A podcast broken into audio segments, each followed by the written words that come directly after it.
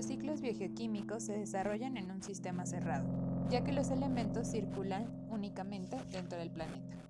De todos los elementos químicos que hay en la Tierra, 26 son fundamentales para los seres vivos, entre ellos el carbono, el hidrógeno, el oxígeno, el nitrógeno, el fósforo y el azufre, denominados macronutrientes, ya que se necesitan en mayores cantidades que el resto de los elementos que reciben el nombre de micronutrientes. Ciclos atmosféricos. También llamados gaseosos, los ciclos atmosféricos se dan principalmente en la atmósfera. Los más importantes son los del oxígeno, el del carbono, el del nitrógeno, que son muy rápidos y toman horas o días en llevarse a cabo. Ciclo del oxígeno.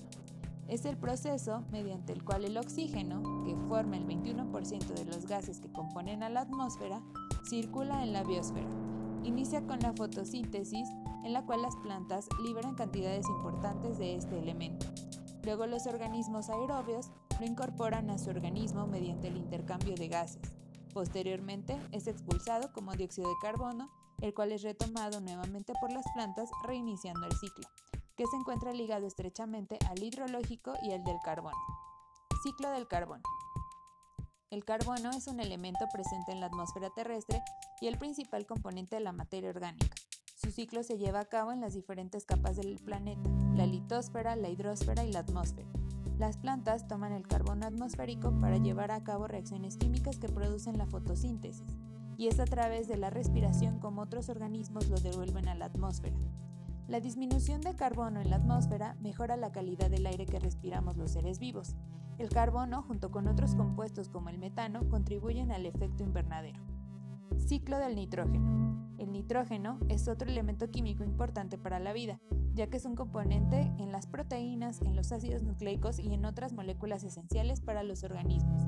Aunque es escaso dentro de los ecosistemas, el nitrógeno es el elemento más abundante en la atmósfera. Es una proporción del 78% con respecto al resto de los gases que la conforman. Sin embargo, el nitrógeno atmosférico no puede ser asimilado directamente por los organismos por lo que se necesitan bacterias fijadoras de nitrógeno que lo fijan al suelo en forma de nitrato o de amonio para que de esta manera pueda estar disponible para las plantas. Ciclos sedimentarios. Los ciclos sedimentarios se llevan a cabo en la corteza terrestre, donde los nutrientes o las sustancias químicas circulan en el sustrato. Estos ciclos se caracterizan por su lento desarrollo, ya que los elementos involucrados pueden permanecer durante miles o millones de años en las rocas sedimentarias, los principales ciclos sedimentarios son los del azufre y el fósforo. Ciclo del azufre. El azufre, al formar parte de los micronutrientes y proteínas, se convierte en un elemento esencial para los seres vivos. Generalmente se encuentra en forma libre o como sulfuros en el suelo o en las rocas, donde es absorbido por los organismos productores, Posteriormente, a través del aprovechamiento de los consumidores, pasa a estos y nuevamente regresa al suelo en forma de desechos de quienes lo utilizaron para realizar sus funciones biológicas.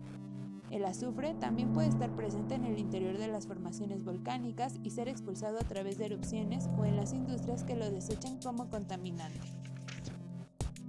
Ciclo hidrológico. También es llamado ciclo del agua, pues es en esta la forma en la que este compuesto se desplaza de los océanos a los continentes, pasa a través de la atmósfera y vuelve a la corteza terrestre.